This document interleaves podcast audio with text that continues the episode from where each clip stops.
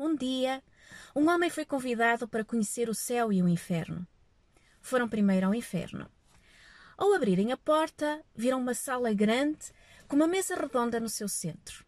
No centro da mesa estava um grande caldeirão de sopa fumegante e aromática, com um aspecto delicioso, muito rico em ingredientes saudáveis e nutritivos.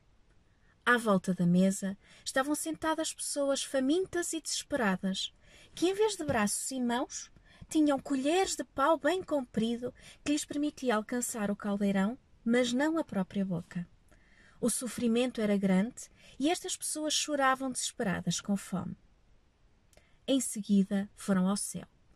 Era uma sala idêntica à primeira.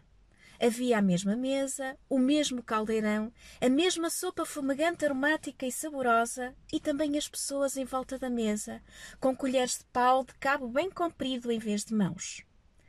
A diferença é que estas pessoas estavam todas bem dispostas, saciadas e riam, riam, riam. Eu não compreendo, disse o homem. Por que é que aqui as pessoas estão felizes e saciadas e no outro local onde fomos, no inferno, as pessoas estavam tristes, choravam e estavam famintas? Chegou a resposta que foi: No céu, as pessoas não conseguem comer com as suas próprias mãos e braços, mas aprenderam que conseguem dar comida uns aos outros. O céu e o inferno somos nós próprios que os criamos na nossa vida dependendo da nossa forma de ver a realidade, dos nossos filtros e crenças e da forma como usamos os recursos disponíveis ao nosso dispor e ao dispor dos outros, criamos o nosso tormento ou a nossa felicidade.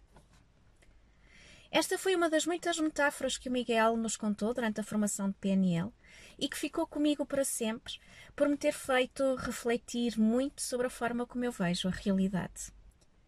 É este o poder da metáfora uma ferramenta da PNL que serve para captar a nossa atenção, fazer-nos refletir, ajudar-nos a clarificar um assunto, a desbloquear a mente, a encontrarmos soluções, a neutralizarmos um pensamento limitador, a vencermos resistências, a ativarmos a criatividade, a ajudar nos processos de transformação, etc, etc.